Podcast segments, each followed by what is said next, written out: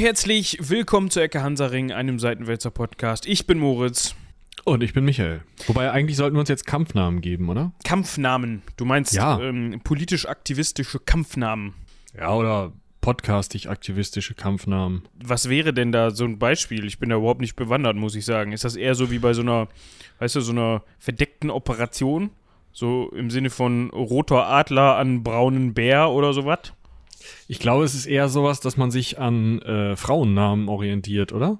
Ja, oder, oder, oder Menschen, die Flüsse benennen, orientieren sich an Frauennamen und dann orientiert man sich an den Flussnamen der Flüsse. Das geht natürlich auch noch. Oder man äh, orientiert sich an sowas wie Metallen oder, ähm, wie heißt der, hier, äh, äh, Hämmern, glaube ich, recht den Sinne. Das habe ich jetzt nicht verstanden. Ich wollte auf jeden Fall festhalten, für unsere verehrten ZuhörerInnen da draußen, zu dem jetzigen Zeitpunkt, also diese Folge, die ihr jetzt hören werdet, gehört haben werdet, gerade hört, ja, befinden wir uns so wenig in der Zeitblase wie möglich. Ja, das ist für uns. Das bedeutet, dass zum Zeitpunkt dieser Aufnahme bis hin zum Zeitpunkt der Veröffentlichung sehr wenig Zeit vergangen ist. Man könnte sogar so weit gehen zu sagen, dass das äh, unter 24 Stunden sind. Das ist es auf jeden Fall. Es wäre fast so ein bisschen so wie live. Also ihr könnt euch das vorstellen wie live mit einem sehr großen Streaming-Delay. Genau. Wird sozusagen von dem Güterzug, der gerade vom Fenster vorbeifährt, gebracht. Also die könnten jetzt, ja, wenn sie sich angucken, wie im Großraum NRW die Güterzüge fahren, und wir jetzt mal sagen, es ist der 27. März um 18.36 Uhr, könnten die ZuhörerInnen rausfinden, wo wohnt denn der Michael? Da muss ein Güterzug gerade vorbeigefahren sein, das könnten wir ja mal zurück, zurück. Hier, du weißt schon, rausfinden, verdammt. Jetzt hast du Anonymous meine Genau. Adresse gegeben. Genau. Danke. Also wenn ihr das rausfindet, schreibt dem Michael einen netten Brief, packt ein bisschen Schokolade rein oder so und äh, bedankt euch für Ja. 204, wenn ich mich recht entsinne. Fünf. Also die hier ist fünf, glaube ich. ja, ja, okay. Für 205 Folgen Ecke Hansaring. Ja. Ja. Wer vorbeikommt, unangekündigt, ähm, ich neige nicht dazu, Türen aufzumachen. Es sei denn, die Post kommt. Ja, dann schon. Ja. Dann sagt einfach, ihr seid Hermes oder Amazon oder irgendwie sowas. Dann passt das schon. Ich will eigentlich nur verhindern, dass man so Fananstürme kriegt und das dann so. Das wird definitiv bei uns passieren. Da kommen wir gar nicht drum rum. Ja? Die ganzen, die ganzen was Groupies, weißt du denn, was in fünf Jahren die, ist? die campen dann alle vor deiner Tür. Und du musst dann, wenn du, wenn du morgens mit dem Fahrrad irgendwo hinfahren willst, musst du dich alle immer so wegscheuchen. So, hey, lass mich mal da durch jetzt. Komm, geh mal an eine Seite. Ich sehe es kommen. Voll. Also Was? wenn so viele Groupies wie in unserem E-Mail-Postfach sind, dann wird es irgendwann schwierig, aber im Moment, ähm, Das geht ja noch, ne? Also da ist immer noch Platz nach oben. Ihr könntet uns gerne noch mal eine Mail schreiben an äh, rumlabern.seitenwälzer.de. Ich finde auch so, also zum Beispiel jetzt der Philipp war sehr nett, der hat uns eine E-Mail geschrieben, betreff dickes Lob. Das gefällt mir. Das ist immer Finde gut. ich gut. Ja. Lob nehmen wir. ja. Ich habe auch schon äh, rausgeschrieben, was du so an Vorschlägen gemacht hast, Philipp. Da gehen wir auch teilweise drauf ein, jetzt bald und teilweise nicht so bald. Ja. Du bist seit Otto dabei, das ist auch schön. Seit Otto dem Großen nehme ich an. Ja, dem, genau. Wir haben ja sonst, also Bismarck hatten wir noch nicht, könnten wir ja auch noch mal Stimmt. aufnehmen. Hatten wir sonst keinen Otto bisher? Ich glaube nicht. Na gut. Ich schreibe mir mal den von Bismarck auf, ne? Über Heringe kann man ja auch machen. Und ich kann das Podcast-Verhalten von Philipp total gut nachvollziehen. Ja, schön montags direkt, wenn die Folge da ist, beim Kochen. Sehe ich mich auch. Ja, ich meine, ne, Ecke Hansaring. Das muss man ja quasi direkt Druck initiieren, wenn man Ja. kann. Ja, wenn Ist ja auch sozusagen ein Koch-Podcast. Zumindest in Folge 150. ich, da würde ich jetzt, das könnte man jetzt, aber du weißt schon, das ist schwierig. Ja. Wenn die mir mal wieder kochen sollen, ja, mit Und schreibt uns ein Rezept an. exakt das wollte ich gerade sagen, ja, Rezepte at eckehansaring, at seitenwälzer.de at eckehansaring funktioniert, glaube ich, nicht. Nicht, dass ich Können wir auch wüsste. mal kaufen, die Domain, oder? Eigentlich müssten wir das mal machen und zwar jetzt, weil sonst tut es jetzt einer.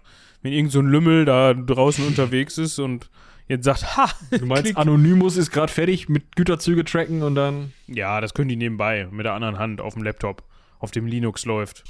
Zwitschert der Vogel Ja. da eigentlich gerade bei dir durch die Gegend? Ja, der zwitschert bei mir. Ich habe ein Fenster offen. Ja, dann lassen wir das auch so. Das ist dann das Schön, ne? Das, das ist nicht die ambiente Beleuchtung, sondern das ist das Ambiente, das akustische Ambiente. Weißt? Das ist Bis gleich der eine Nachbar mit der Boombox unterm Fenster durchfährt. Dann ist es doof. aber ja. Dann ist das so, ne? Dann schmeißt du was aus dem Fenster und dann, Sieh mich. genau, dann Schön. sieht er dich auch hinterher. Klirre. Den Nachttopf, den du natürlich noch unterm Bett stehen hast, ungeleert. Mm. Um 18.40 Uhr. Mm. Hat es sicherlich schon mal gegeben, damals. Ja, wahrscheinlich. Aber äh, wir wollen gar nicht in Nachttopfs, Nachttopfszeiten zurück, oder? Ja, wobei vielleicht schon. Es kommt immer ganz drauf an, wen man fragt und wo man so unterwegs ist. Ich glaube, zu der Zeit, da hat man definitiv noch Nachttöpfe benutzt. Ja, ist auch wieder richtig. Ja. Wir sprechen nämlich heute nicht über einen Griechen, ja, wie das letzte Mal, sondern wir sprechen heute über einen Russen. Ja. Über einen der Russen, um ehrlich zu Ja. sein. Es ist, es ist jetzt nicht der Russe, aber äh, Nah dran. also er war zumindest eine Zeit lang synonym sozusagen der Russe. Ja. Und zwar reden wir von Wladimir Iljitsch Ulyanov. Jetzt werden die meisten denken, was? Wer?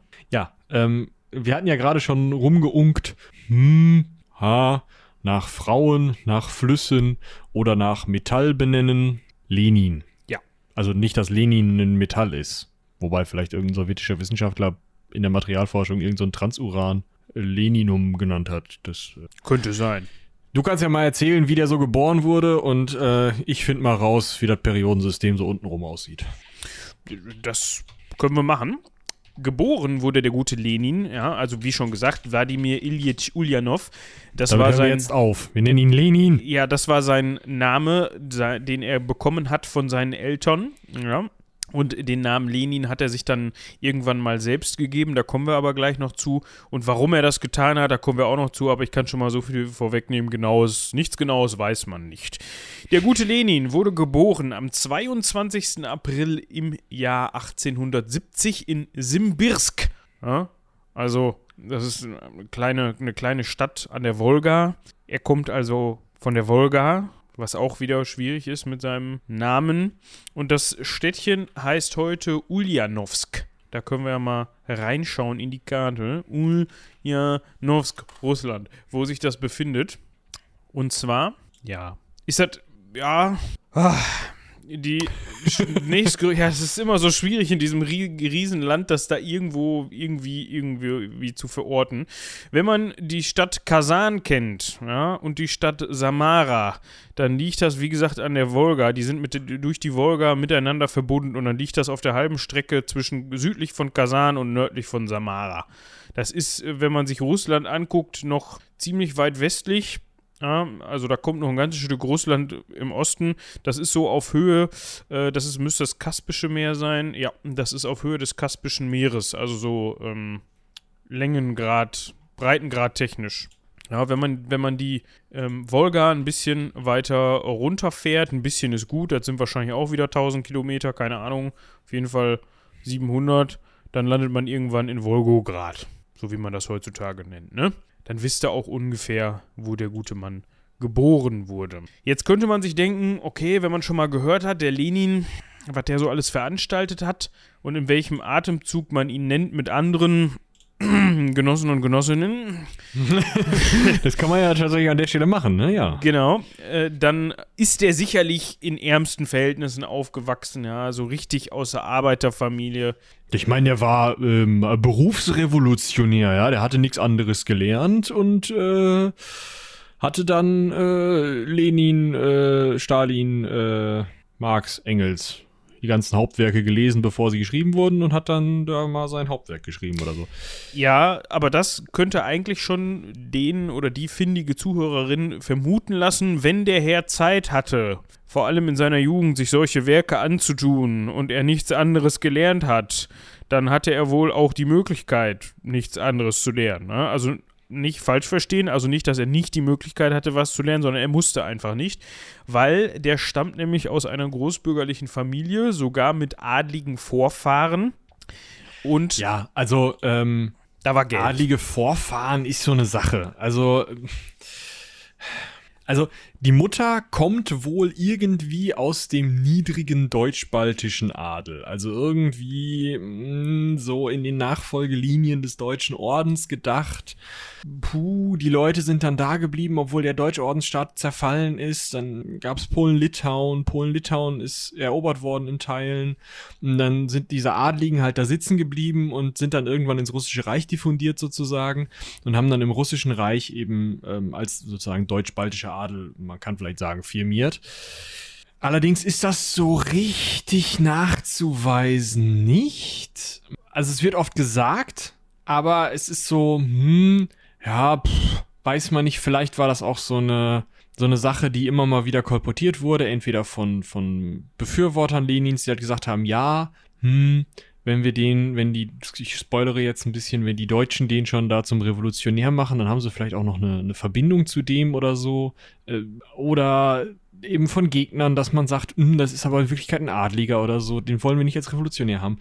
Also alles ein bisschen schwierig. Was man sicher sagen kann, ist der Vater ist 1882 zum Staatsrat, zum wirklichen Staatsrat, das wirklich gehört zum Titel, äh, ernannt worden und dadurch hat er einen russischen Titularadel äh, Adelstitel bekommen, der dann erblich war.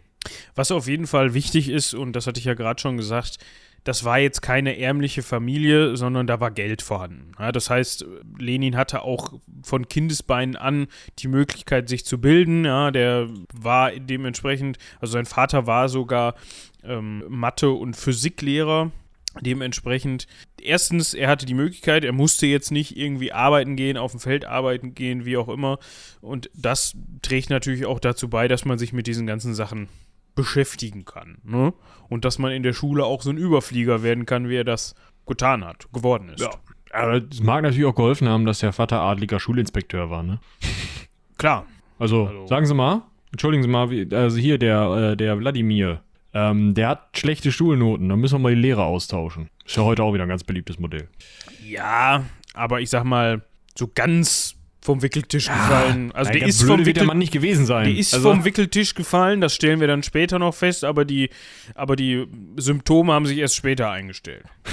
Ja. Im Gegensatz Hat auch seine zu Gründe Vater. alles. Ja. Sein Vater ähm, ist nämlich vier Jahre Adliger gewesen, ist 1882 in den Titularadel erhoben worden. 1886 hat er sich dann gedacht, mh, mm, Titularadel, sterblich, mh, mm, blöd. Ah, ich glaube, ich vererb das mal. Ja. Öck. Öck. Wie alt war äh, Wladimir da? 16 wohl? Ja. Ist wohl an Hirnblutung gestorben, ganz plötzlich. Also es war jetzt nicht so, dass er an langer Krankheit äh, oder mit langer mit langer Krankheit vor sich hingedarbt hat und dann irgendwann gestorben ist, sondern da hat wohl keiner mit rechnen können. Es gab auch noch Geschwister, ja. Er hatte wohl, Lenin hatte noch einen älteren Bruder, den Alexander, der wird auch gleich noch wichtig. Ja, da greifen wir jetzt mal nicht vorweg, was da passiert ist. Und der war für Lenin schon so eine Art, ja, Leitfigur, ja, Vorbild, kann man eigentlich sagen, genau, oder? Vorbild. Das ist ein, gut, das ist ein guter Begriff. Und zwar. War ganz neu, habe ich frisch erfunden. Naja, das sprudelt so aus dir raus, ne? Wortneuschöpfungen quasi. Und das trotz Zeitumstellung. Ich gehe kaputt. Stimmt, normalerweise wäre es jetzt erst 17.49 Uhr. Ja. Naja, auf jeden Fall, ähm, also 16-jähriger Lenin, sein Vater Ök, Lenins älterer Bruder Alexander. Der hatte gute Im Ideen. Jahr später. Hm? Der hatte gute Ideen, der Alexander.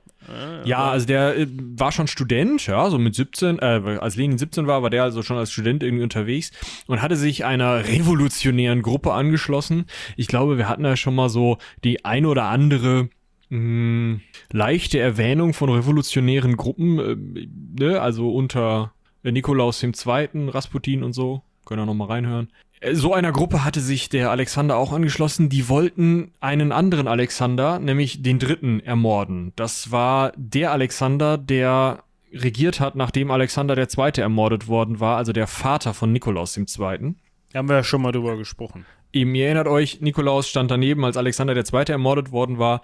Und das sahen halt ähm, Lenins Bruder Alexander und noch ein paar andere als eigentlich, ja, also es könnte man, also mal, mal nachbauen. So. Also eigentlich eine schöne Idee, so ein Zaren auch mal, ne? Und in dementsprechend, äh, dementsprechend äh, ist diese revolutionäre Gruppe um Lenins Bruder dann angetreten, um Zar Alexander III.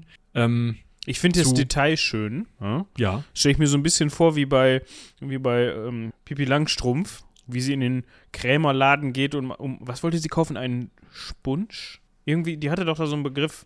Du. Spunk? Ein Spunk wollte die kaufen. Und dann wusste der nicht, was ein Spunk ist. So. Und so stelle ich mir das auch beim Alexander vor. Der ist dann mit seiner Goldmedaille, die er verpfänden wollte, beziehungsweise verpfändet hat, in so einen Laden gegangen, um sich Dynamit zu kaufen. Also, ist vielleicht ein schwieriger Vergleich jetzt, aber irgendwie finde ich das witzig, dass er seine Gold, vor allem seine Goldmedaille, ja, also vielleicht bin ich da auch einfach nicht gut informiert, aber es hört sich so an, als ob jeder, jeder Junge da eine Goldmedaille hatte. Hier, die hätte ich gerne, gerne verpfändet. Machen Sie mal was für Buff. Genau. Naja, auf jeden Fall ist das dann komischerweise rausgekommen. ja, also er hatte sich da mit ähm, zwei weiteren Studenten, ja, mit, ach scheiße, Bronislav, genau. Pilsudski, schön, und Josef Pilsudski zusammengetan. Das könnte auch so Ruhrgebiet sein. Ne? Pilsudski, was machst du da schon wieder? Ja, was haben die gemacht? Ah, Ja, er hatten sich halt dieses äh, Dynamit organisiert und hatten die Fahrtroute des Zaren durch St. Petersburg äh, erkundet und liefen da rum und haben dann wohl so ganz, ganz unauffällig, ja, so im langen Parker, so an der Ecke gestanden. Ja, guck, guck mal. Und dann einer guckt um die Ecke, die anderen beiden so. Ja, und dann er so, guckt so um die Ecke, an der öffentlichen Straße. Und so, uh, hm. Und dann kam die Polizei, sag mal, Jungs, Was macht ihr denn da eigentlich? was ist eigentlich mit. Also. Und die so, ja, wir wollen den Zaren ermorden. Gucken mal, wo der hier langfährt. Und die Polizei so, Jungs, kommt doch mal mit. Ja, und dann äh, musste auch Alexander Ulyanov mitkommen.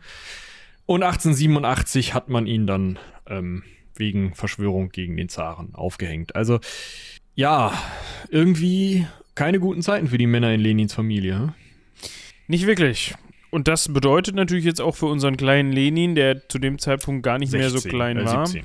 Ja, also für ah, römische Zeit oder so konnte Der man da auch schon mal wäre drin gewesen. Kaiser sein, quasi. Was der kleine Lenin dann noch rausgefunden hat, dass sein Bruder Alexander kurz vor seinem Tod oder sogar kurz vor seiner äh, Verhaftung noch angefangen hat, ähm, Marx Werk, also von Karl Marx sprechen wir hier, zur Kritik der Hegelschen Rechtsphilosophie zu übersetzen. Wir empfehlen natürlich sehr, dass ihr das alle gelesen habt, bevor ihr jetzt an dieser Stelle weiterhört. Wir werden daraus jetzt Theorien referenzieren. Ich hab, ich hab das ja also versucht. Ich sag mal, marxistischer Text ist schon, ist schon noch mal eine Form. Also, Also man kann sich auch mit dem Hammer auf den Kopf hauen. Das hat die ähnliche Wirkung. ach, weiß ich nicht. Man muss sich halt konzentrieren, mal einen Finger drunter, mitschreiben, Satzstruktur raushängen, bisschen verschieben. Vielleicht nimmt man doch, Viele, vielleicht nimmt man doch so einen Türsturz. Da gibt es so einen französischen König, der für 10 out of 10 would do again. nein, also man kann das wohl mal lesen, wenn man das gerne möchte, aber äh, ob ich das jetzt übersetzen müsste aus dem Deutschen ins Russische, weiß ich nicht. Aber Alexander hatte damit angefangen und Lenin hat es zu Ende gebracht. Das können wir vielleicht eigentlich Also ich glaube, wenn sagen. du So. jetzt die Aufgabe bekommen würdest, das vom Deutschen ins Russische zu übersetzen, dann, Das Problem ist ja, ich müsste erstmal Russisch lernen. ja, das meinte ich damit. Ich glaube dann, ähm, Dann Marx verstehen. Für Dummies. es wäre interessant. Also ich könnte mir vorstellen, am Ende kommt irgendwas mit Kampfstern Galactica raus und äh, die Klingonen greifen die, was weiß ich, was an. Ich weiß, die Klingonen sind nicht bei Kampfstern Galactica unterwegs. ja, ich wollte das nur alles bunt durcheinander mixen. Ja. Also auf jeden Fall hatte sich spätestens der 17-jährige Lenin durchaus mit Marx und Engels, aber auch mit äh, Czernyszewski, einem russischen Revolutionär, beschäftigt. Also hatte durchaus schon eigentlich während der Schulzeit, ne, wie gesagt, mit 17, neben seinen Interessen für Literatur, Altphilologie und das Schachspielen ein gesteigertes Interesse für Werke von äh, marxistischen Berufsrevolutionären. Ja. Man könnte jetzt auch noch anführen, dass er ja durch seine bäuerlich geprägte Kindheit, ja, ich habe jetzt denke ich euch, hey, was, du hast ja eben gesagt, da war Geld, ja, aber in diesem Örtchen, in dem er aufgewachsen ist, ja, das war, halt jetzt nicht viel. Das war jetzt nicht das Epizentrum Russlands. Also der war jetzt weder in Moskau noch in Petersburg irgendwie unterwegs als Kind oder als Jugendlicher. Dementsprechend, was der halt kannte, war, ja, waren Bauern. Ja, und denen ging es zu dem Zeitpunkt nicht so gut.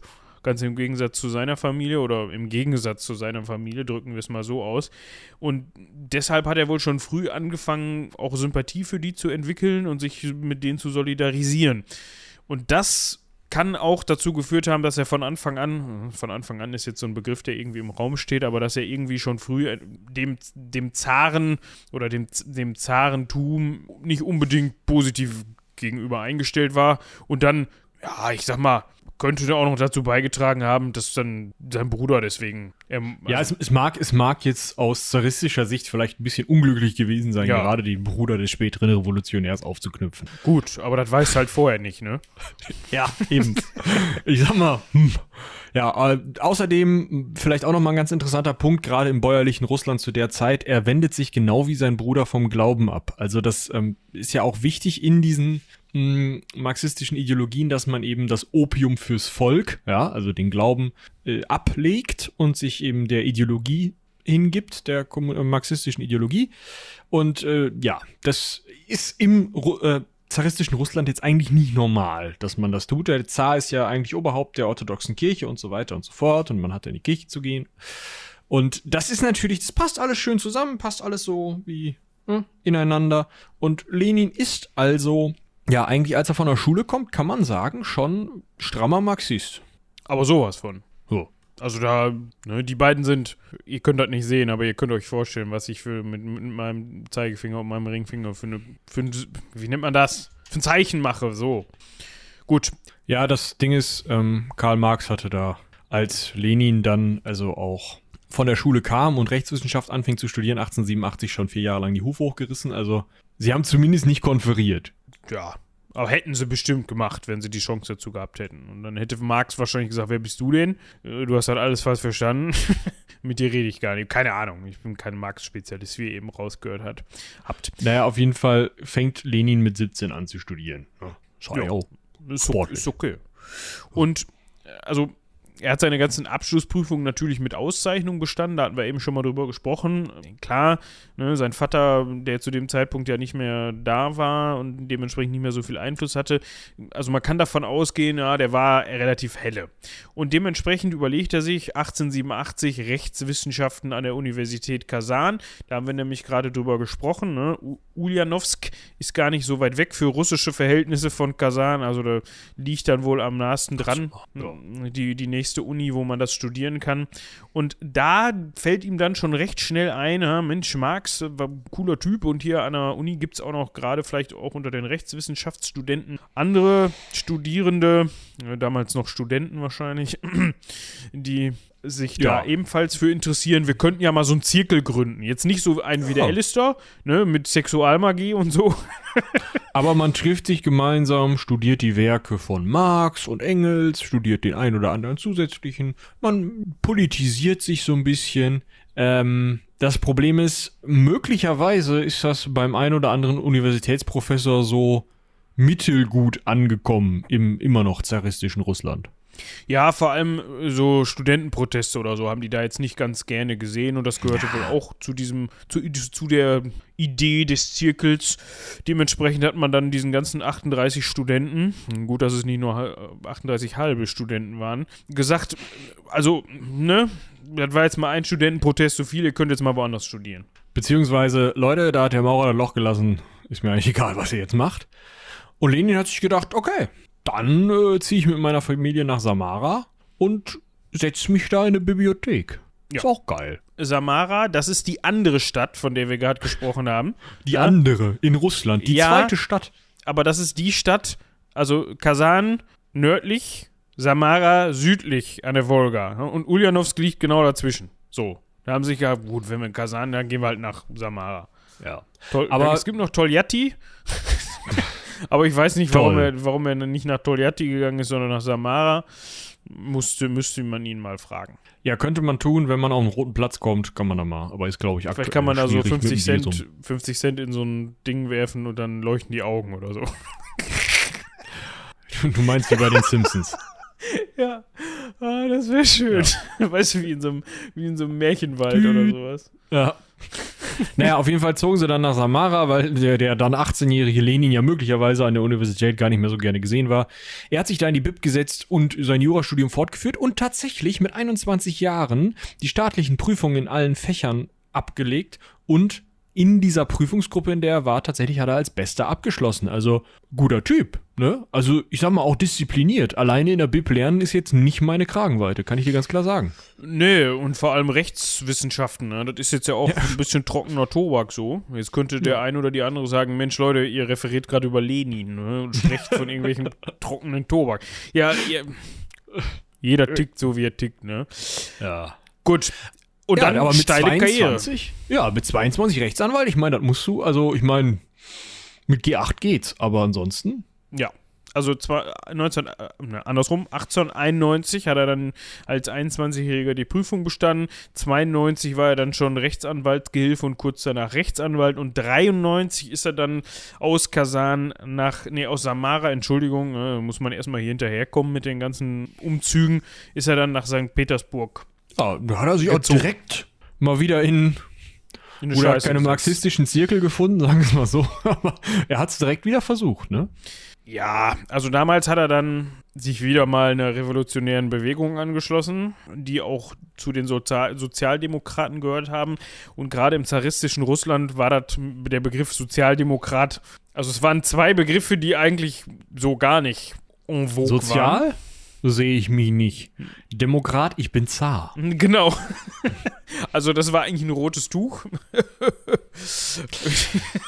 Ach, daher kommt das. Ich glaube schon. Nein, keine Ahnung. Ja, ihr könnt euch also vorstellen, wie mh, mm, gut das angekommen ist, dass er da mitgemacht hat. Allerdings, ja, also erstmal konnten die tun. Ne? Also. Ja, die haben dann erstmal den Bund für die Befreiung der Arbeiterklasse gegründet. Ja, ich finde das immer gut, wenn solche Organisationen auch gleich sprechende Namen haben, ja? wenn man da direkt weiß, was Sache ist. Ja, es war halt einer der Vorläufer der Sozialdemokratischen Arbeiterpartei Russlands. Ja, die haben sich da so ein bisschen zusammengetan, haben mit seinem Freund Julius Martov zusammen und noch ein paar anderen Jungs, gibt es ein schönes Foto, wo einer auch so ganz keck falsch rum auf dem Stuhl sitzt und so ein bisschen schwierig in die Kamera guckt. Super. Ja, welcher davon ist Lenin? Der in der Mitte am Tisch? Ja, der Eierkopf, genau. Ah, ohne, ohne, ohne Glatze wollte ich gerade sagen, mit Glatze. 1895, da war der Mann 25, Pläte. Ja, das kommt davon, weil er sich so oft die Haare gerauft hat. ja. ja, er ist dann ein bisschen rumgereist, ja, Deutschland besucht, Frankreich, die Schweiz, hat sich da so ein bisschen mit den Sozialdemokraten vernetzt, ist ja eigentlich auch immer ganz nett.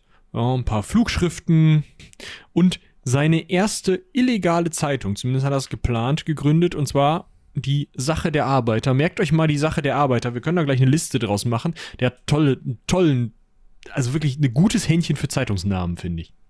Definitiv. Also da kennt er sich aus. Ja, er also, ist dann aber auch direkt also war direkt, ne, wir eigentlich äh, direkt verhaftet worden. Ja, also man könnte noch mal eben vorher erwähnen, er ist da nicht nur in Russland unterwegs gewesen in den Jahren, sondern war auch in Deutschland, Frankreich und der Schweiz unterwegs.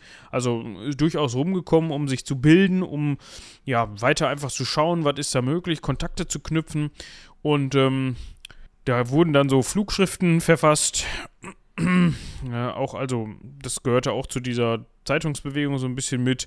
Und am 20. auf den 21. Dezember 1895 wurde er dann wegen politischer Hetze verhaftet. Ja, kennt man ja, ne? Erstmal einsacken die Leute, sind ja gefährlich, könnten den Zarentum irgendwie ähm, ins Wanken bringen. Lieber erstmal schön 14 Monate Untersuchungshaft, dann drei Jahre Sibirien. Ja, also da müssen wir nochmal wieder mit dem Vorurteil aufräumen, das in Köpfen herrscht, wenn man von Sibirien spricht. Sibirien ist riesengroß und ich habe mich da früher auch bei ertappt, wenn man von Sibirien gesprochen hat, dann habe ich sofort irgendeine so Eistundra gesehen, ja, wo einem so die Eistapfen von, von der Nase hängen. Nein, der groß, größte Teil Sibiriens hat nichts mit Eistundra zu tun. Und so war es auch im Fall von Lenin. Der ist nämlich nach Schuschenskoje, würdest du bitte, danke, verlegt worden. Das ist eher südliches Russland, nördlich von der Türkei. Ich kann euch jetzt gerade nicht, da ist es bestimmt, da soll es angeblich jetzt gerade minus 6 Grad sein. Also da kann es auch mal kalt sein, aber das ist jetzt nicht Nordsibirien, so wie man sich das vorstellt. Aber es ist, war halt hinter Tupfingen, ne? Auf gut Deutsch. Also da war jetzt ja, das war, so viel los. Das ist halt die Idee, ne? Also das ist halt die Idee von Sibirien. Nicht unbedingt, dass die Leute da gleich sterben, obwohl gerade unter Stalin da auch das eine oder andere Arbeitslager errichtet wurde. Interessanter war eigentlich, dass die Leute da halt so weit auf dem Land waren, dass sie keinen Kontakt mehr mit den revolutionären Kreisen innerhalb der Stadt äh, oder der Städte, der Zentren Russlands aufbauen konnten. Und äh, dementsprechend, ja, war er dann äh, sozusagen erstmal politisch raus. Er hatte sich eine kleine Bibliothek schon im Untersuchungsgefängnis äh, eingerichtet und hat dann einfach Propagandaschriften verfasst, hat die Zeit im, in Haft also genutzt, um äh, ja, zu schreiben und zu heiraten tatsächlich. Ja. Das passte wohl so, ne? Also mit 28 Jahren, 1898 hat er geheiratet und die, zwar die Nadeshda Krupskaya und eigentlich war das eine sehr glückliche Ehe, soweit man weiß. Was, also ob das jetzt intern da glücklich war, keine Ahnung, aber die haben es lange miteinander ausgehalten. War dann später auch Sekretärin und Kampfgefährtin von ihm. Ja? Also das war jetzt nicht so, dass die Frau sich gedacht hat, äh, er wieder mit seinen politischen Thesen hier, geht mir alle auf den Sack, kann ich nichts mit anfangen, sondern die war da durchaus mit ihm auf einer Linie, wenn man das so ausdrücken kann. Auch da. Ja, ich guck, ich guck gerade, was sie so ähm, gemacht hat. Ja, auch in Sibirien ah. schon hat er. Sie hat, sie, sie hat das äh, Schulsystem aufgebaut dann im, im später. Ah, okay. Also ja. auch gar nicht so uninteressant, die Frau. Nö. Können wir uns eigentlich mal angucken. Ich schreib's auf. Gut.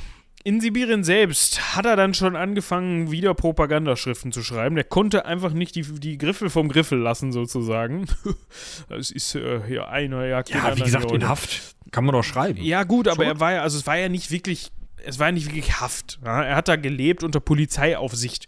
Das ist so ein bisschen wie unter, auf Bewährung. Ja? Du darfst die Stadt hier nicht verlassen. Du musst dich einmal in der Woche oder einmal am Tag bei der Polizei melden. So stelle ich mir das vor. Ja, wahrscheinlich. Also, er hatte dann auch wohl die Möglichkeit, da Propagandaschriften zu schreiben, ohne dass da gleich ein Wachtmeister hinter ihm stand und gesagt hat: Junge, was machst du da schon wieder? So war das hier nicht gedacht. Hier gibt's einen auf die Glatze. Genau. Als er ja.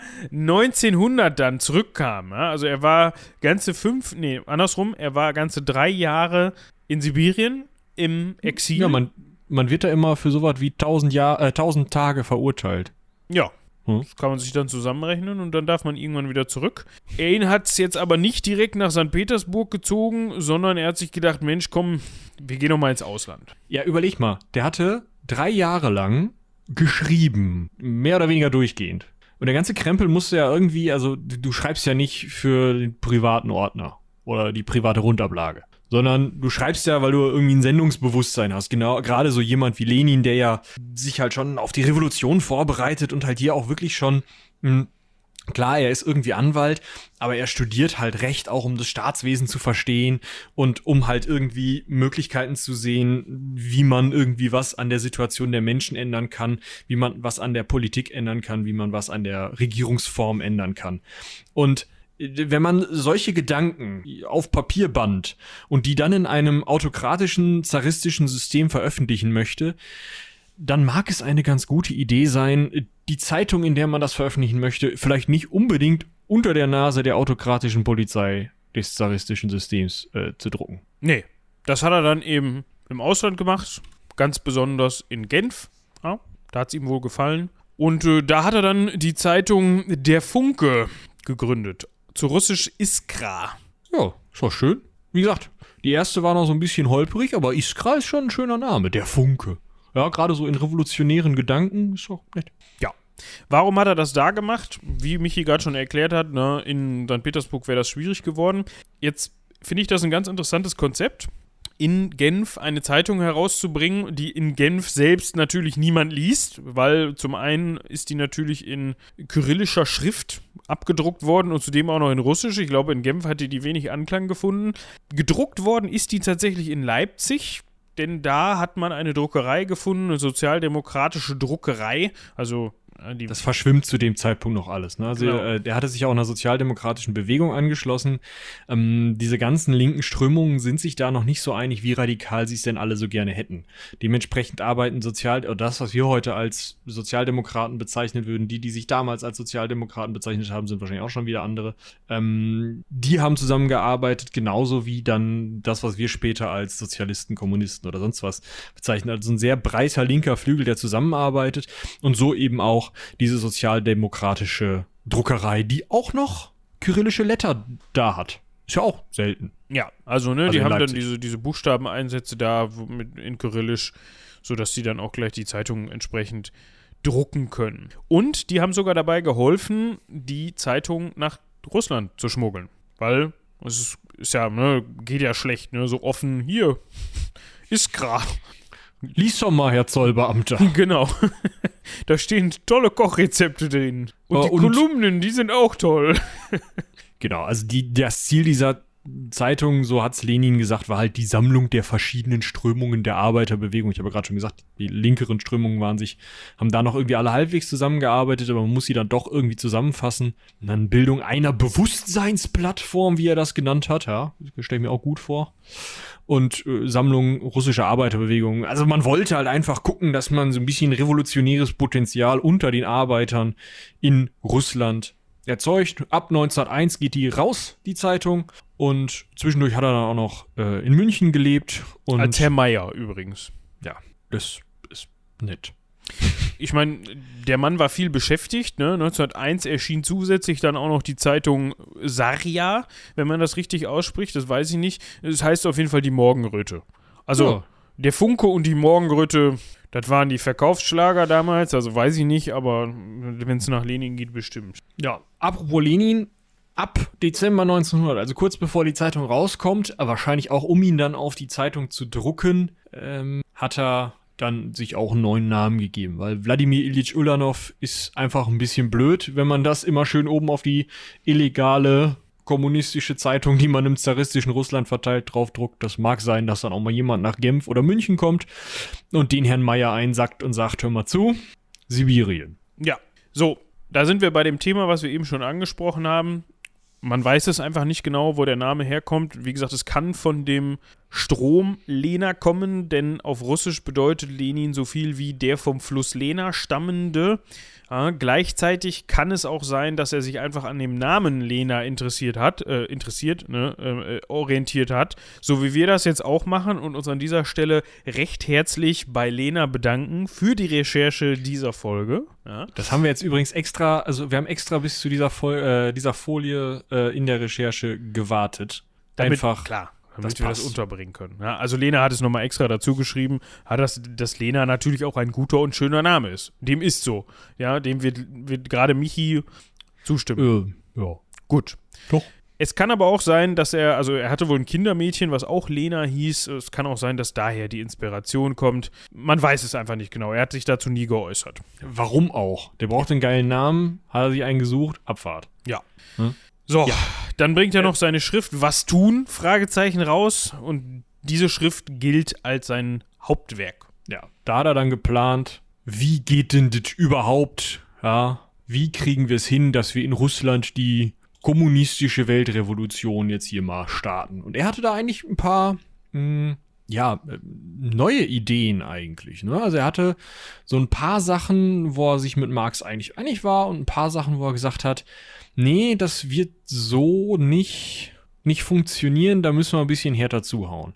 Ja, also er hat erstmal gesagt, so, wir brauchen die Diktatur des Proletariats, ja, also die nicht demokratische, sondern die erstmal die Herrschaft der Arbeiterklasse, die darf staatlichen Terror ausüben, die muss staatlichen Terror ausüben, um die Menschen umzuerziehen. Das fanden einige Revolutionäre nicht so geil. Ja, eher schon. Außerdem ging es halt darum, diese diktatierende Arbeiterpartei, ja, also die diese Diktatur des Proletariats durchziehen soll, die ähm, sollte schon mal aufgebaut werden, weil man die dann ja braucht, wenn die Revolution fertig ist. Und da hatte man halt gesagt, okay, wir bauen eine geheim agi- agierende, zentralisierte Arbeiterpartei auf, die aus Leuten besteht, die sich die Revolution zum Beruf gemacht haben. Also Leute, die wirklich einzig und allein dafür leben, vielleicht auch irgendwie bezahlt werden, dass sie die Revolution ins Laufen kriegen. Und diese Partei schon und später dann auch der Staat wurden nach dem Prinzip des demokratischen Zentralismus äh, ja, aufgebaut. Was ich eine ganz interessante Sache finde, weil die Idee ist wohl, dass man alles immer auf ein Zentrum ausrichtet und so aus so verschiedenen Stufen von Abgeordneten am Ende eben auf der einen Person oder der, dem einen kleinen Rat, der am Kopf des Staates oder der Partei steht, hinkommt. Also die Idee ist sozusagen, ich gehe hin und habe hier meinen, ich sag mal, meinen Kreisrat, da wähle ich bestimmte Leute rein, die von denen äh, wird jemand, steigt jemand auf in den, ich sag mal, Landesrat und von da aus steigt jemand auf in den Staatsrat. So. Die Organe heißen nicht so, aber ihr könnt euch das vorstellen. Und man wählt halt aus diesem, also wir als Bevölkerung unten wählen halt in diesen kleinen Rat rein und von diesem kleinen Rat aus wählt man dann halt so nach oben. Also dieser kleine Rat wählt aus ähm, einer gewissen Gruppe von Leuten, wählt denjenigen für den etwas höheren Rat und aus dieser höhere Rat wählt dann wieder in den höheren Rat. Das heißt, die Bevölkerung hat nur was mit der untersten Ebene zu tun und so geht das dann eben auf die Spitze zu. Wichtig ist dabei aber zum einen die höheren Organe, also der, der oberste Rat, der oberste Sowjet in späteren Fällen dann und auch dieser, dieses Zentralkomitee der Partei und so, die bestimmen, wer die zur Wahl stehenden Kandidaten im Rat darunter sind. Also die suchen sich aus, wer zu ihnen in den Rat kommen darf. Gleichzeitig stimmen die über die Parteilinie ab und zwar von oben nach unten bindend. Also die ganz oben entscheiden und die anderen müssen sich alle dran halten. Und wenn du in der Minderheit bist, also wenn du bei der Abstimmung verloren hast, dann musst du dich der Parteidisziplin unterwerfen und mitmachen. Egal, ob du das doof findest oder nicht. Also es soll eigentlich keine Flügelkämpfe geben wie in der ähm, in der heutigen demokratischen Parteienlandschaft, sondern die Idee ist halt, das Ganze wird einmal von unten nach oben so durchexerziert und dann wird von oben nach unten entschieden. Und fertig. Und dann hast du die Fresse zu halten. Und das ist natürlich, ah, also im allerweitesten Sinne demokratisch. Du, also. Am Ende sitzt oben einer in seinem Modell Lenin und sagt, wo es lang geht. Sagen wir es mal so. Also, ich, ich kenne mich ja nicht aus, ne?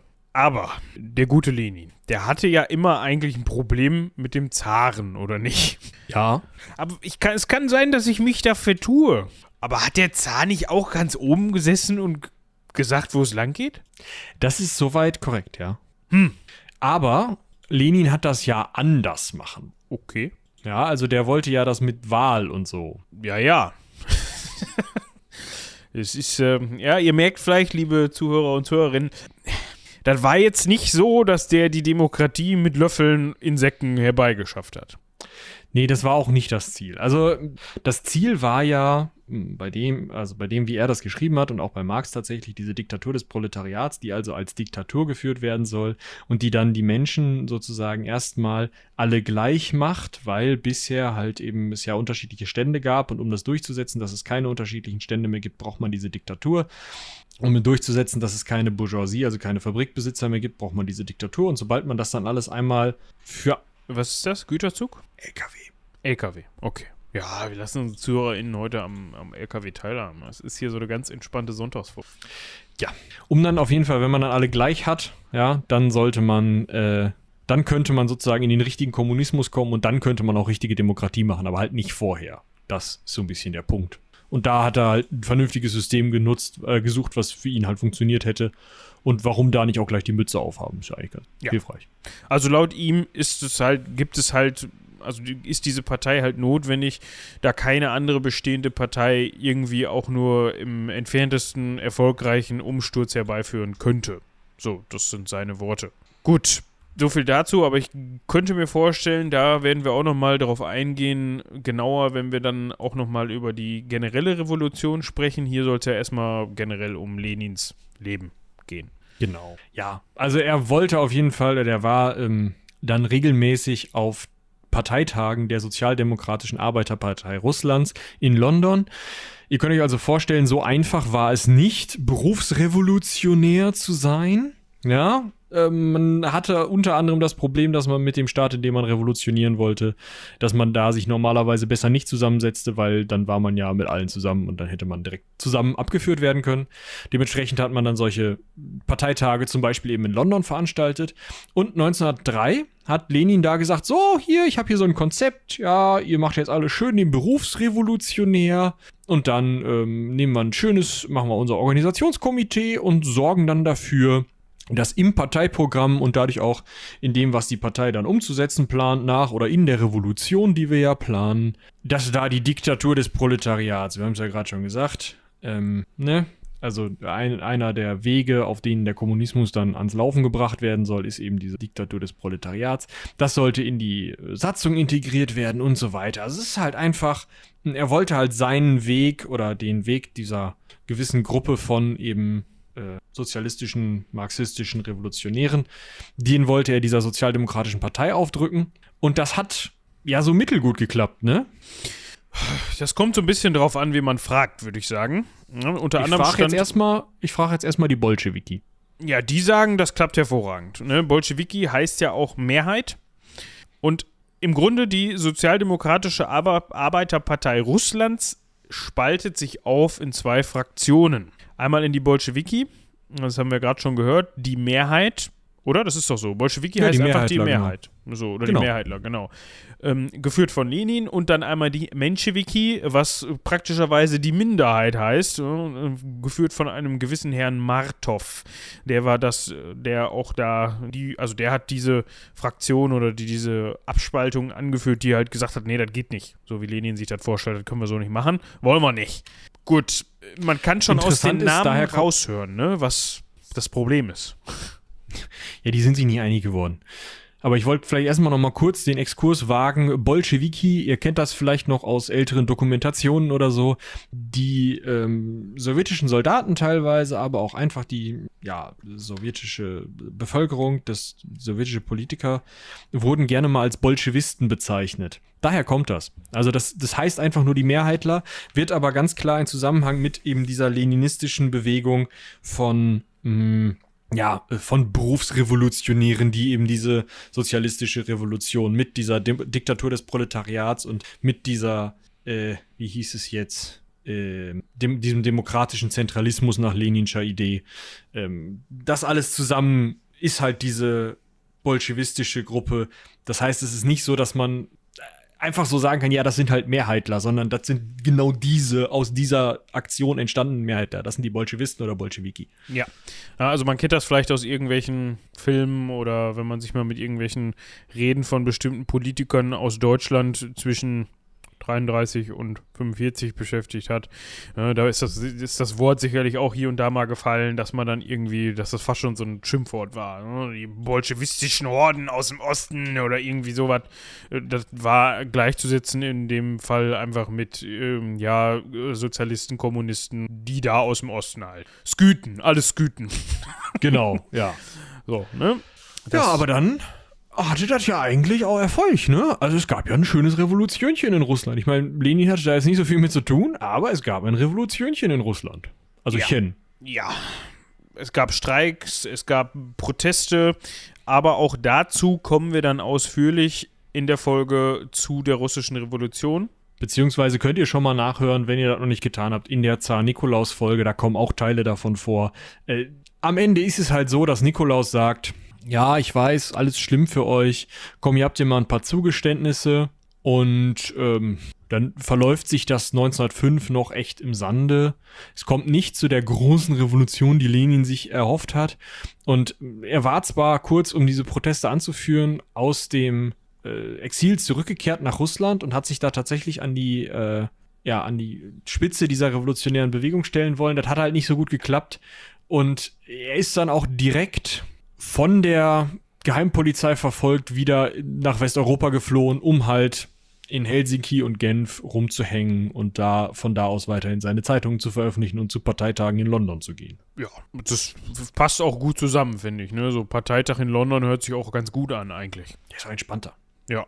Da haben wahrscheinlich die ganzen Londoner und London Londonerinnen gesagt, ja guck, da sind die lustigen Russen wieder, die machen wieder Parteitag. Äh, warum nicht in St. Petersburg, wissen wir auch nicht, aber lass sie mal laufen. so, ich glaube, der entscheidende Punkt ist 1912, oder ein entscheidender Punkt ist, 1912 trennt Lenin die Bolschewiki von der Sozialdemokratischen Arbeiter Arbeiterpartei Russlands ab. Das kommt daher, weil die sich nun mal immer mehr an die Kehle gehen gegenseitig, im Sinne von, die verstehen sich nicht mehr. Also die Lagerbildung wird immer größer. Und so hat man dann halt gesagt, okay, die Menschewiki fliegen raus. Die sagen, Ja, genau. Es ist halt nicht so, dass die abgetrennt werden und dann eine eigene Partei gründen, sondern die schmeißen einfach die Menschewiki raus. Und dann benennen sie die Partei um. Das ist ja keine neue Partei. Das ist richtig. Man, man hat denen dann die Tür gewiesen und gesagt, pass mal auf, ja, sucht euch mal einen neuen Namen, weil wir heißen jetzt Kommunistische Partei Russlands. Und ähm, Ich, ich weiß halt nicht, warum man dann nicht einfach gleich gesagt hat, pass mal auf, Mensch, Vicky, bleibt ihr doch mal die SDAPR, also Sozialdemokratische Ar Arbeiterpartei Russlands, und wir sind dann jetzt die Kommunistische Partei Russlands. Keine Ahnung. Hätte man, hätte auch funktioniert. Nein, es ging wahrscheinlich darum, dass die Bolschewiki die Möglichkeit hatten und das auch so Ne, so wollten, dass das so gesehen wird, dass die nicht gegangen sind, sondern dass die die Menschewiki rausgeschmissen haben. Ja, zu so einer Parteigründung ja, kann man auch, finde ich mal, noch eine Zeitung gründen, oder? Das sehe ich auch so. Und da kann man auch den werten Josef Stalin mal als Chefredakteur einsetzen. Kurzzeitig. Ja. Also, ähm, der hieß auch nicht Stalin wirklich, aber das werden wir in seiner eigenen Folge besprechen. Äh, interessant finde ich, nach Morgenröte und Funke, äh, Funke und Morgenröte wäre ja jetzt eigentlich Zeit mal für Buschbrand oder so. aber er nennt die Zeitung Wahrheit. Pravda. Die gibt's heute noch. Ist das auch die Zeitung, die da Ja, ja. aus dieser hervorgegangen? Also, es ist immer noch dieselbe Zeitung? Ja, was heißt immer noch dieselbe Zeitung? Ja. Das ist, also, Ne? die ist halt im Ausland im Exil gegründet worden. So, von äh, erst Trotzki in Wien 1908 und dann 1912 äh, in, äh, ja, in, in, in äh, Dingens von Lenin, in Genf von Lenin. So, und der hat das eben als Za- Zentralorgan der russischen ähm, kommunistischen Partei, einfach als zentrale Parteizeitung rausgegeben. Und nach dem Zerfall der Sowjetunion äh, hat die Pravda dann einfach ähm, ja weitergemacht im Endeffekt. Und äh, bis 96 wurde sie, also oder 96 wurde sie eingestellt, aber sie lief halt so, also es gab immer wieder neue, äh, neue Pravden, ja. Also man hat halt 96 ist die ursprünglich eingestellt worden, ist dann sind neue Zeitungen rausgebracht worden, die auch Pravda hießen, weil das ja ein schöner Name ist. Und die kommunistische Partei Russland, also die heutige russische, äh, kommunistische Partei der Ru Russischen Föderation, hat auch noch ein Wochenblatt namens Pravda und eine Tageszeitung namens Pravda. Also gibt's halt immer noch, immer noch aus der gleichen Kante. Halt mal ein Gut. paar Jahre nicht, aber im Endeffekt. In, in Tradition der ursprünglichen Pravda. Genau. Und bis 96 lief's ja, also schon, schon lang. Ja, der hat dann noch ein bisschen, er hat dann noch ein bisschen geschrieben, ja, hat sich im Schweizer Exil aufgehalten nach wie vor, oder mm, ja, nach wie vor ist schon richtig. Da hat er dann die Schrift Der Imperialismus als höchstes Stadium des Kapitalismus rausgegeben. Erster Weltkrieg lief dann auch in der Schweiz äh, bei ihm, also ne, so. Eigentlich ein ganz netter Ort, um sich da aufzuhalten. Ne? Im Ersten Weltkrieg, da konnte man es in der Schweiz, glaube ich, ganz gut aushalten. Und als dann, ne, Folge 201, die Februarrevolution, die Zarenherrschaft, also Februar, März 1917, die Zarenherrschaft in Russland beendet, denkt sich Russland, oder denkt sich Russland, genau, denkt sich Lenin, Mensch, meine Stunde Ja. ist gekommen. Ja, da muss ich mal bei. Genau. So, wir erinnern uns, 1917 beziehungsweise ab 1914 Erster Weltkrieg, ja, also diese Revolution kommt ja nicht von ungefähr, sondern auch daher, dass die sowohl die Kriegsbemühungen Russlands als auch die Versorgung der russischen Bevölkerung während des Krieges halt einfach nicht funktionieren, beides nicht. Also es gibt Hunger, Winter, ähm, die Menschen haben eigentlich keine andere Wahl mehr als zu streiken, um eben äh, auf sich aufmerksam zu machen, weil es natürlich auch keine demokratische Vertretung und nichts gibt und dementsprechend äh, ja, gibt es eben diese Revolution, die eben auch sagt, ja, wir müssen jetzt mal wieder aufhören zu kämpfen und uns erstmal darum kümmern, dass wir irgendwas zu beißen kriegen. Auf der anderen Seite gab es die Bolschewiki, die es ja in Russland dann eben auch gab. Wie gesagt, Parteitage ja dann eher außerhalb, aber in Russland gab es natürlich irgendwelche von diesen Berufsrevolutionären, die da rumliefen und eben diese Untergrundbewegung geführt, Bewegung geführt haben. Und die haben die ganze Zeit gesagt, Leute, was macht ihr denn hier? Was kämpft ihr denn gegen die Deutschen? Dreht euch um, geht nach St. Petersburg und haut der Regierung auf den Kopf. Möglicherweise kam das gerade bei der zaristischen Heimpo äh, Geheimpolizei irgendwie nicht so gut an. Nee, also so grundsätzlich kann man sagen, das kam gar nicht gut an. Ja. Also die sind halt Also- da schon, da gingen die Alarmglocken an, sagen wir mal so. Aber es gibt eine Fraktion, die das für eine richtig, richtig, richtig gute Idee hielt. Deutsche Militärgouverneure. Ach Also ja, da, dar- darauf willst du jetzt hinaus. Ja, ist klar. Also, Ne? wenn man Also, sich gerade im Krieg mit Russland befindet, dann ähm, Ja, eben. all, alles, was hilft, hilft, ne? Also, Ja. Also guckt man sich mal an. Mhm. Wer könnte denn da in Russland nochmal für das ein oder andere weitere Problemchen äh, sorgen? Da druckt doch einer in Leipzig immer so Zeitungen in Buchstaben, die ich nie lesen kann. Der gute Lenin, den können wir mal fragen, den rufen wir mal an und äh, der müsste mal wieder nach Russland zurück. Dann kann er da mal ein bisschen Stress machen. Und eigentlich hat das ja auch funktioniert, ne? Hat super funktioniert. Also sie haben den Lenin genommen, haben den äh, wahrscheinlich mit dem einen oder anderen, äh, mit der einen oder anderen Reichsmark unterstützt und ihm die Reise einmal quer durch Deutschland über Schweden und Finnland nach St. Petersburg ermöglicht. Und das ist natürlich erstmal eine super Sache für Lenin, weil der mitten im Krieg, also ohne an der, über die Front zu gehen oder durch die Front zu gehen, ähm, tatsächlich eben schon mit Finnland dann auf russisches Territorium kommt. Also zu dem Zeitpunkt war Finnland Teil des russischen Reiches und dann eben auch nach St. Petersburg, wo er wirklich was machen kann. Da empfehlen wir übrigens die Folge zur Geschichte von Finnland. Ich habe jetzt Ja, den. Den, die Nummer nicht im Kopf, aber die findet ihr schon. Da erklären wir, wie das zusammenhängt. Also wann, wie, warum Finnland mal zu Russland gehört hat und dann nicht mehr und so. Also das, ja, könnt ihr gerne 180. reinhören. 180 ist auch eine runde Zahl. Das funktioniert ja gut. So, also Lenin ist im Frühjahr 1917, Wieder in St. also Petersburg. 16, 16. April, ist er wieder da. Ja. Und da hat er dann natürlich auch gleich direkt so ein bisschen auf die Pauke gehauen. Ne? Also da ging es dann richtig los. Er hat dann gleich mal propagiert. Friede, Freiheit, Land und Brot. Ja, genau, das war so seine Parole. Ne? Also da, wenn er Sticker hätte drucken lassen können, dann hätte er das sicherlich da drauf geschrieben. Seine Forderungen waren unter anderem, dass man den bedingungslosen Friedensschluss mit Deutschland erreichen muss. Woher das wohl kommt? ist, ist aber irgendwie, irgendwie ist das interessant, finde ich. Weil auf der einen Seite muss man sich ja vorstellen, wir, wir sind im Jahr 1917 immer noch, ne? Ja. Sind wir? Ja, klar. Im April 1917 ist er in St. Petersburg angekommen. So, jetzt muss man sich mal angucken, wie Deutschland zu dem Zeitpunkt politisch noch aufgestellt ist. Also, ja, die haben keinen Zaren, aber dafür haben die noch einen Kaiser. Also das ist immer noch eine Monarchie. Und dass dann Lenin hingeht und sagt, hör mal zu, also Deutschland, ganz töfte Typen. Ah, da müssen wir uns mal Frieden. Ja, harmoniert mal- super. Ich sag mal, die haben halt auch gesagt, hm, wir haben doch von Anfang an gesagt, geht doch einfach mal nicht auf die Deutschen los, sondern dreht euch um und räumt eure eigene Regierung weg. So, und das ist das, was er damit natürlich auch irgendwo erreichen will. Ne? Ja, aber trotzdem sieht man da auch, dass, das, dass er auch sein Fähnchen in den Wind hängt. Ne? Ist gerade von Deutschland unterstützt worden, wie du schon sagtest, mit der ein oder anderen Reichsmark ausgestattet worden. Die haben ihn wieder zurückgebracht und er tut direkt in das Horn und sagt, ja, wir müssen jetzt hier mit Deutschland Frieden schließen. Ne?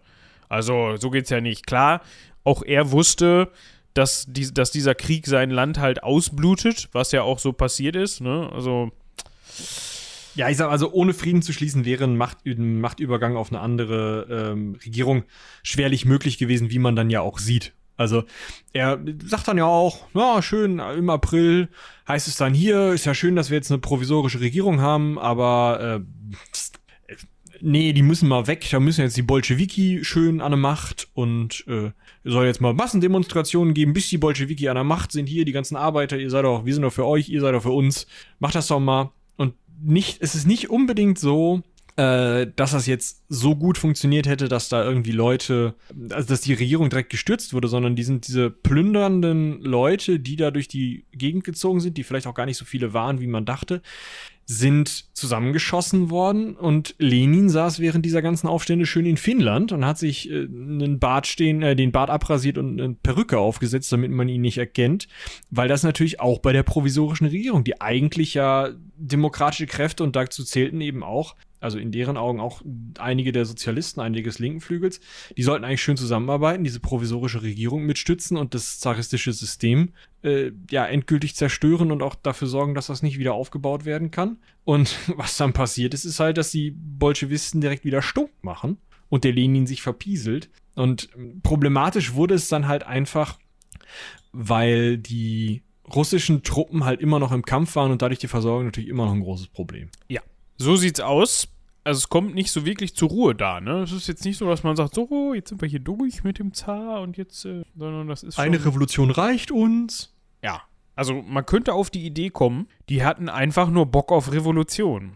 ich meine, wenn man sich das so ein bisschen vor Augen führt, wenn man eben mal reingehört hat, Lenin hat ja auch an vielen Stellen immer wieder betont und gesagt, diese Partei hat so ein bisschen auch den Zweck, eine Revolutionspartei zu sein.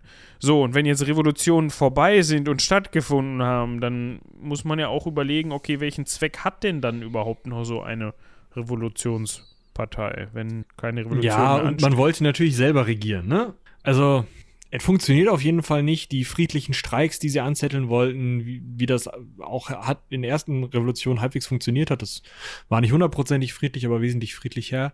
Er hat alles nicht funktioniert und in dem Moment kommen die Bolschewiki, kommt Lenin dann halt auf die Idee, okay, friedliche Entwicklung gibt's nicht mehr. Ganz einfach, es wird folgendermaßen laufen. Entweder die Militärdiktatur, die jetzt an der Macht ist, beziehungsweise die jetzt diese ähm, provisorische Regierung bildet, da müssen wir in der Revolutionsfolge dann nochmal genauer drüber sprechen, wie genau da die Entwicklung war, aber das ist jetzt ein bisschen zu viel, denke ich. Also auf jeden Fall diese provisorische Regierung, diese militärisch, äh, militärische Diktatur, die da, also es waren keine hohen Generäle, die das übernommen haben, sondern schon Politiker, die auch eigentlich demokratisch Herr drauf waren, zumindest als der Zar. Aber auf jeden Fall, entweder die gewinnen oder die Arbeiter machen den bewaffneten Aufstand und gewinnen. So. Und wenn man diesen, diesen Blickwinkel hat, den Lenin da hatte, dann ist es klar, dass der volles Fund auf Aggression geht und dass er eben plant, mit seinen Arbeiter- und Bauerngruppierungen äh, die Revolution durchzudrücken. Ja, was ich an der Stelle noch ganz witzig finde, erinnert mich an heutige Zeiten, aufgrund dieser Aufstände wird dann eben die Zeitung, die von Lenin gegründete Zeitung, die Pravda, verboten, also die Wahrheit also von dieser Militärregierung, von der provisorischen Regierung und die Bolschewiki gehen einfach hin, ändern den Namen. Also sie ändern ihren Namen und den Namen ihrer Zeitung und haben weiter produziert. Also so hat man eben dieses Verbot umgangen. Und das erinnert mich so ein bisschen an X-Hamster, weißt du? Ja gut, wenn ja. ihr die Domain de.xhamster.com verbietet, dann machen wir halt einfach deu.xhamster.com. dann passt das. Äh, den Trick, der Trick ist also schon ein bisschen älter und auch damals hat er ganz gut funktioniert. Ich weiß jetzt nicht, ob die bei X-Hamster vorher Lenin gelesen haben, um das hinzukriegen. du, ich glaube, das sind ja, ähm, ganz bestimmt sind das äh, Lenin-Leser und Marx und so. Das ist da Pflichtlektüre im Büro. Hm? Okay. Falls jemand zuhört von xhamster.com, ja, schreibt uns doch mal eine Mail an rumlabern.seitenwälzer.de, ob das denn so ist. Ja, ja. Vielleicht so mit Selfie von der, von der komplett zerlesenen Lenin-Ausgabe mit allen seinen Schriften. Kann man das eigentlich so normal so kaufen? Natürlich. Warum denn nicht? Warte, hier gucken. Äh, Amazon. Lenin. Jetzt geht's los. Jetzt denkt Amazon, ich bin hier, ne? So, Goodbye Lenin. Nee, das meine ich nicht. Staat und Revolution. Ja, guck. 1. 1. März 2017. Ein bisschen spät für Lenin. Ja, ersten zwei Bewertungen ein Stern. Der erste sagt, auch Lenin ist ein Opfer der, Neu der Neulinken geworden. Und darunter steht, es wird einfach gegendert. Die Leute oh, haben Probleme. Oh. Gut, äh, ja. Ja, können wir mal wieder zur Revolution zurückkommen. Ja, wir haben 1917, die Oktoberrevolution. Ja, wir haben uns erinnert, im April 1917 Lenin ist wieder in Russland, ist kurz nach Finnland und dann wieder in Russland. Und tatsächlich ein von Trotzki organisierter Putsch bringt die Bolschewisten an die Macht. Lenin wird zum Regierungschef und dann kommt eben diese Diktatur des Proletariats, diese Diktatur der Arbeiterschaft, die sich Lenin vorgestellt hat. Also die Idee ist, diese straff organisierte Partei mit diesen sich immer weiter hochwählenden Räten, ja, Sowjets, die regieren von jetzt an das Land, bis das Land kommunistisch ist. So, und diese Grundidee kann jetzt eben nur mit Waffengewalt umgesetzt werden. Das ist ein wichtiger Punkt, weil eigentlich war das Ganze ja mal halbwegs friedlich abgegangen da mit den Revolutionen in Russland und erst jetzt dadurch, dass eben die Bolschewiken sagen, hm, wir, also wir müssen unsere Art der Revolution durchdrücken und das gewalttätig und die ganzen anderen, auch die Demokraten sind gegen uns nur dadurch im Endeffekt äh, kommt es dann auch noch zum russischen Bürgerkrieg.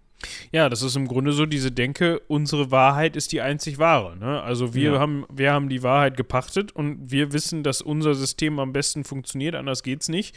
Und wir sind dann eben, ja, wie drückt man das am besten aus? Also, wir, wir müssen dann halt den Rest davon überzeugen, dass wir und unsere Geschichte funktioniert und deren nicht. Ja, wie Michi gerade schon sagte, Trotzki organisiert den Putsch und bringt somit dann die Bolschewiki an, den, an die Macht und Lenin zieht ihm eben als Regierungschef in den Kreml ein und sagt dann ganz klar, oder so sieht er das, wie eben schon gesagt, die Diktatur des Proletariats ist die einzig mögliche Demo das einzig mögliche demokratische System.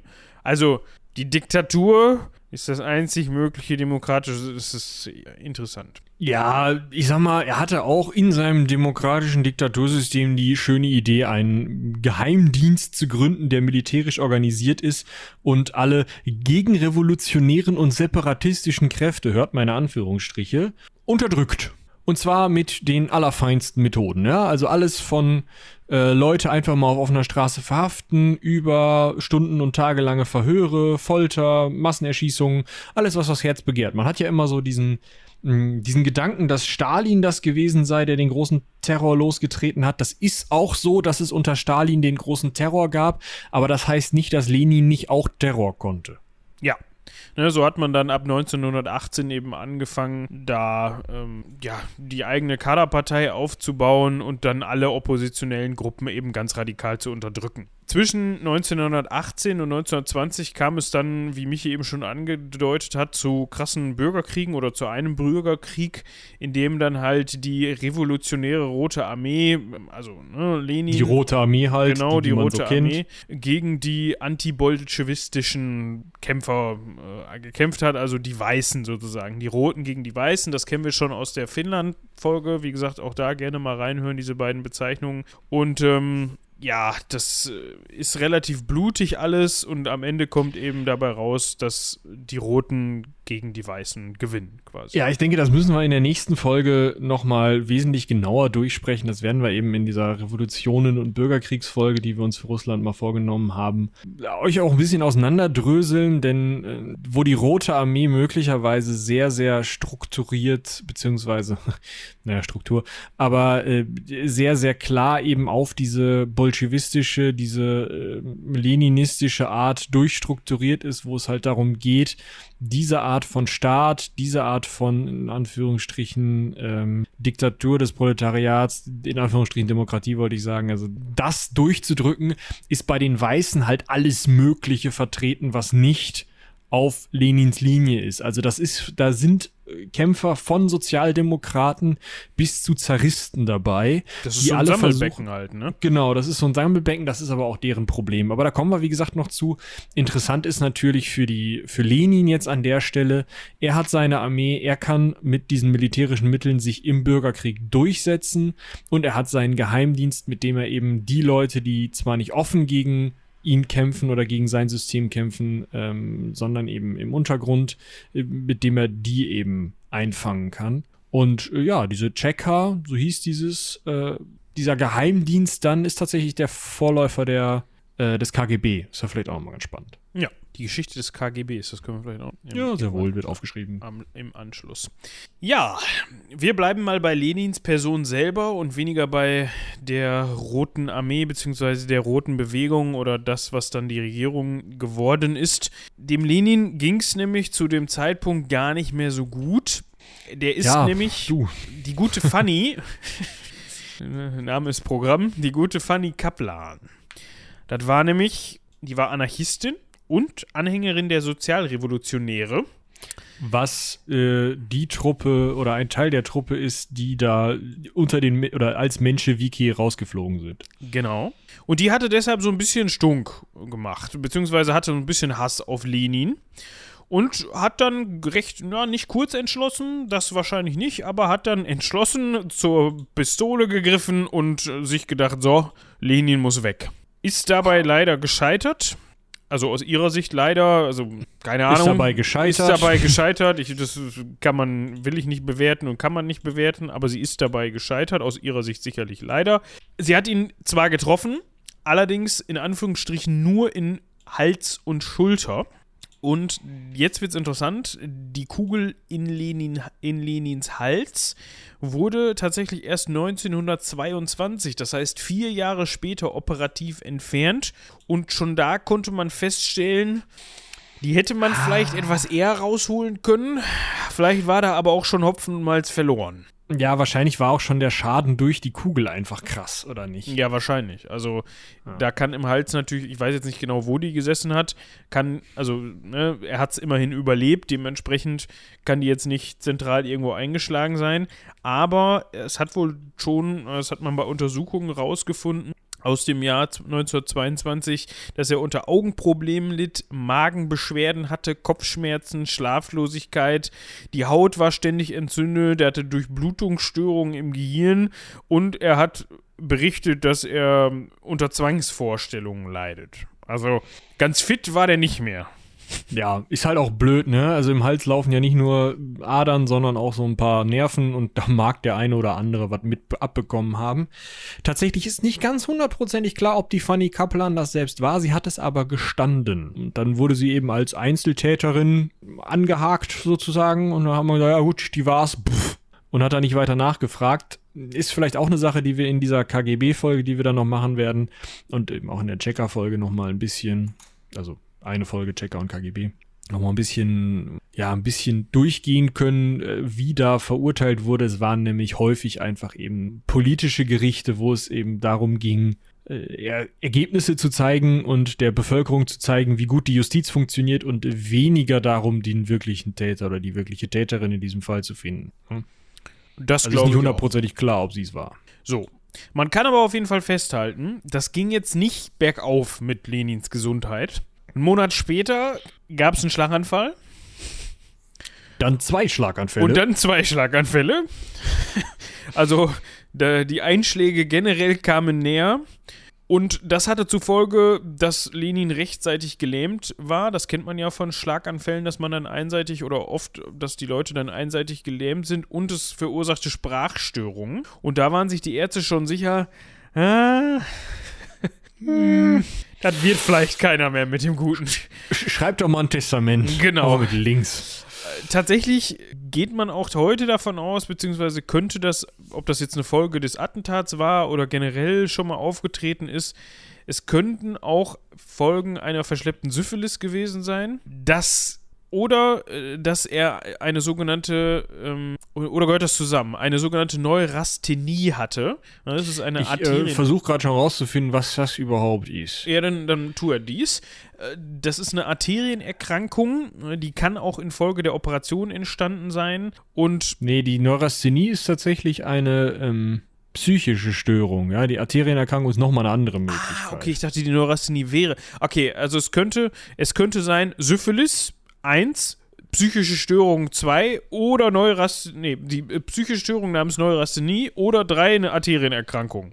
So. Ja. Also das Ding mit Neurasthenie ist, es ist ungefähr so ein, es schlägt so in die gleiche Kategorie wie Depression und Burnout.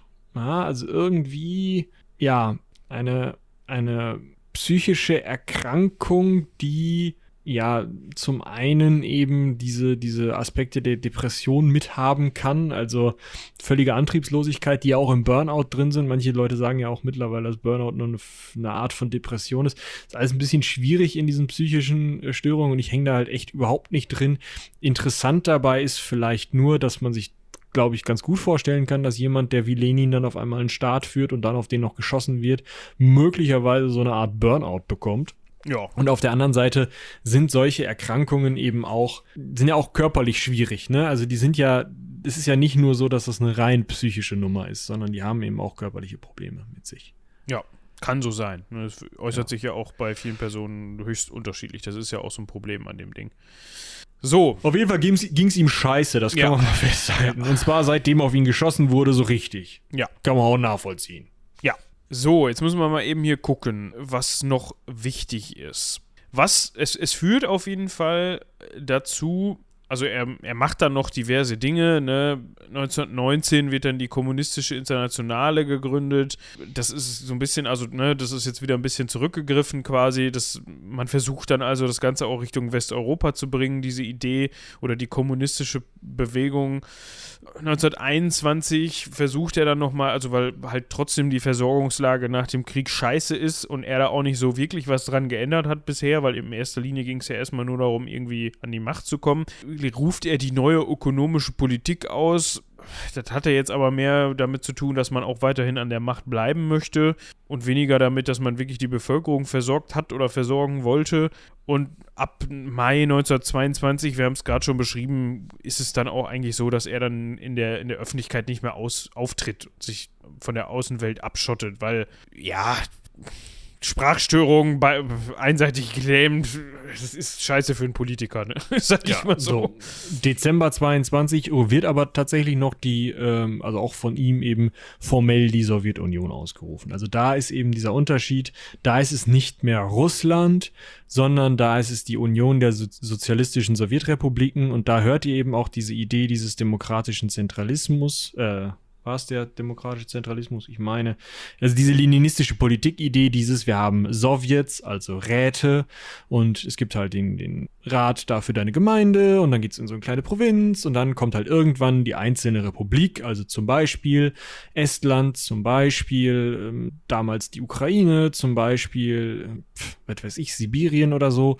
und jede dieser Republiken hat halt auch ihren eigenen Sowjet, und die geben dann eben Leute aus ihren Sowjets, ihren Räten rauf ins Zentralkomitee, wo dann eben, was halt dieser zentrale Sowjet wird, oder aus dem der Zentral, nee, andersrum, äh, aus dem zentralen Sowjet bildet sich dann dieses Zentralkomitee. Und das hat dann diktatorische Vollmachten da müssen sich alle dran halten. Und das ist eben diese Sowjetunion. Dadurch hat man dann auch nicht mehr dieses Russland-Ding, sondern man hat eben schon viele verschiedene Völkerschaften. Das schlägt wieder in diese kommunistische Internationale, weil man eben sagt, ja, wir sind ja sowieso schon super viele Völkerschaften, die sich hier ähm, der, an der Revolution beteiligt haben. Dass das vorher ein Staat war, da müssen wir nicht so viel drüber reden. Und jetzt können wir halt hier voll Revolution machen. Und das ist eben was äh, 1922 ausgerufen wird, ist einfach eine, eine, andere, eine Änderung der Staatsform in dem Sinne. Also so ein bisschen wird der Strich drunter gemacht, was man so alles vorhatte. Ja. Was ganz interessant ist, er schreibt 22, also 1922, sogar schon Briefe, in denen er seine Parteigenossen davor warnt, Stalin irgendwie weiterhin zu Macht kommen zu lassen. Also da ist man sich wohl zu der Zeit schon nicht so ganz grün. Und zwar aus dem Grund, das finde ich irgendwie ironisch, weil ihm die Methoden von Stalin wohl dann doch ein bisschen zu krass sind. Komisch. Also er plädiert dafür oder rät dann den anderen, na, also dass man generell eigentlich schon jemanden finden sollte, der Stalin ablöst, als Generalsekretär, der eigentlich genauso wie Stalin ist, weil das passt eigentlich schon, der aber toleranter, loyaler und höflicher und den Genossen gegenüber aufmerksamer und weniger launenhaft ist. Ja, also so einen wünscht er sich. Also eigentlich Stalin ohne Stimmungsschwankungen. Das Problem ist, er hat keinen. Also er kann nicht sagen, hier den bitte. Ja, es ist mehr so ein Aufruf. Ja, vielleicht wisst ihr ja jemanden. So. Findet doch mal einen. Ja? Wie die Geschichte verrät, ist nicht passiert. Ja, doof. Gut. Ab März 1923, beziehungsweise 1923 generell, kann er sich nicht mal mehr wirklich verständlich machen. Soweit ist es dann gekommen. Also, wie gesagt, als Politiker. Und am 21. Januar 1924, im Alter von 53 Jahren, stirbt Lenin. Seine genaue Todesursache wurde dann in der Öffentlichkeit relativ lange verschwiegen wahrscheinlich, nicht beziehungsweise wahrscheinlich, sondern man weiß es heutzutage ziemlich sicher, waren dann massive Durchblutungsstörungen und ein erneuter Schlaganfall die Todesursache dafür. Also es gibt so ein schönes Foto von ihm aus dem Jahr 1923, da sitzt er in so einem Rollstuhl und guckt in die Kamera und also ich kann das nicht beurteilen, wie er sonst so in die Kamera geguckt hat, aber der Blick verrät eigentlich schon alles. Also da war nicht mehr viel los im Oberstübchen, würde ich sagen. Ich, ich, weiß gar nicht, ob da gar nicht mehr. Ich glaube, das ist mehr so ein Ich will hier raus Blick, oder? so, so nach dem Motto: Help! ja. Ja. Äh, nach seinem Tod äh, hat man Dinge getan, die ihm nicht gefallen haben. Zum einen gab es einen Machtkampf zwischen Trotzki und Stalin um äh, die Macht in, also ne, um Lenins Macht sozusagen. Trotzki hat verloren, Stalin ist an die Macht gekommen, obwohl Lenin eben lieber Ich war, man weiß nicht, ob er wirklich Trotzki lieber gesehen hätte, aber er hätte äh, gerne jemand anderen als Stalin gesehen. Und man hat ihn, hm, das weiß ich nicht, ob er das so geil fand, einbalsamiert und in einem Mausoleum auf dem Roten Platz aufgebahrt. Da liegt er noch heute. Falls ihr also mal Gelegenheit, ja, äh, ähm, Irgendwann Man- man vielleicht mal. mit, mit, also, man kann da Geld bezahlen und ihn sich dann angucken. Ja. Das fand er eigentlich total blöd, weil er war eigentlich gegen Verherrlichung seiner Person. Das war ja bei Stalin dann anders. Da gab es ja einen richtigen Personenkult, um Lenin eben nicht. Ja. Und es gab so ein paar Sachen. Also seine Frau hat gesagt, gibt's nicht, der wird ja nicht ausgestellt. Er hat gesagt, will ich nicht und trotzdem ist er ausgestellt worden. Das ist natürlich blöd. Die haben dann nochmal an ihm rumgeschnibbelt, ja, weil Ja, genau. Außerdem haben sie sein Gehirn rausgeholt, weil sie gesagt haben, du musst ein Genie gewesen sein. Haben mal durchgeschnitten, mal reingeguckt. Haben so auch nichts gefunden. Ich meine, Hirn ist ist halt Hirn. ein Gehirn, ne? Ja, und es war ja auch dann kaputt in Teilen, ne? Also so ein Schlaganfall macht ja das Hirn kaputt. Ja, seit 45 kann man also dieses Lenin-Mausoleum besichtigen und kann sich da Lenin angucken. Stalin liegt da auch rum. Also seit schön. 45 bis vor kurzem, also für, für Russen und Russinnen gilt das auch heutzutage noch. Ne? Die können jeden Tag da hingehen, wenn sie wollen, wahrscheinlich. Ähm, äh, Ich weiß nicht, ob es da Zehnerkarten gibt oder so. Bestimmt. Aber äh, für alle unsere Zuhörer und Zuhörerinnen, die nicht momentan sich in Russland befinden, ist das wahrscheinlich momentan schwierig. Ich meine, ihr könnt äh, könnt ja mal mit dem Bus versuchen, ob ihr hinkommt, aber ich glaube, die, die Linien sind momentan. Ähm, Gibt es viele Ausfälle auf den Strecken, glaube ich. Ja. Ähm, was haben wir noch? Marxismus, Leninismus wird als neue Weltanschauungsdefinition gesehen. Also man sagt halt, nee, wir machen nicht mehr nur Marxismus, sondern das ist jetzt mit den Werken von Lenin erweitert und mit dem Denken von Lenin erweitert. Das ist jetzt Marxismus, Leninismus hier. Und ähm, ja, man sagt halt, er hätte sich, äh, hätte, würde sich wahrscheinlich im Grabe oben drehen. Ich meine, man sieht's nicht, aber es ist wohl so, er wollte eigentlich nicht ausgestellt werden. Trotzdem hat man eben sein, ihn ausgestellt, Lenins Geburtstag, riesige Feste draus gemacht, Politstar draus gemacht, Vater der Sowjetunion genannt, dies, das, jenes. Also es ist einfach der große Revolutionär und Marxist der Welt, als der wird er eben dargestellt. Und dabei vergisst man halt immer mal wieder, dass er eben dieses Terrorregime schon mit aufgebaut hat, dass er den Bürgerkrieg vom Zaun gebrochen hat, einfach um zu gewinnen und seine, ähm, seine Weltanschauung durchzudrücken. Also da ist dann halt oft nur dieses äh, theoretische Lesen von Lenin und weniger das Anschauen, was er so historisch gemacht hat. Schwierig alles. Ja. Aber das war's mit unserem guten Lenin. Sowohl als auch. Wladimir Ilyich, Ilyich Ulyanov. Ja.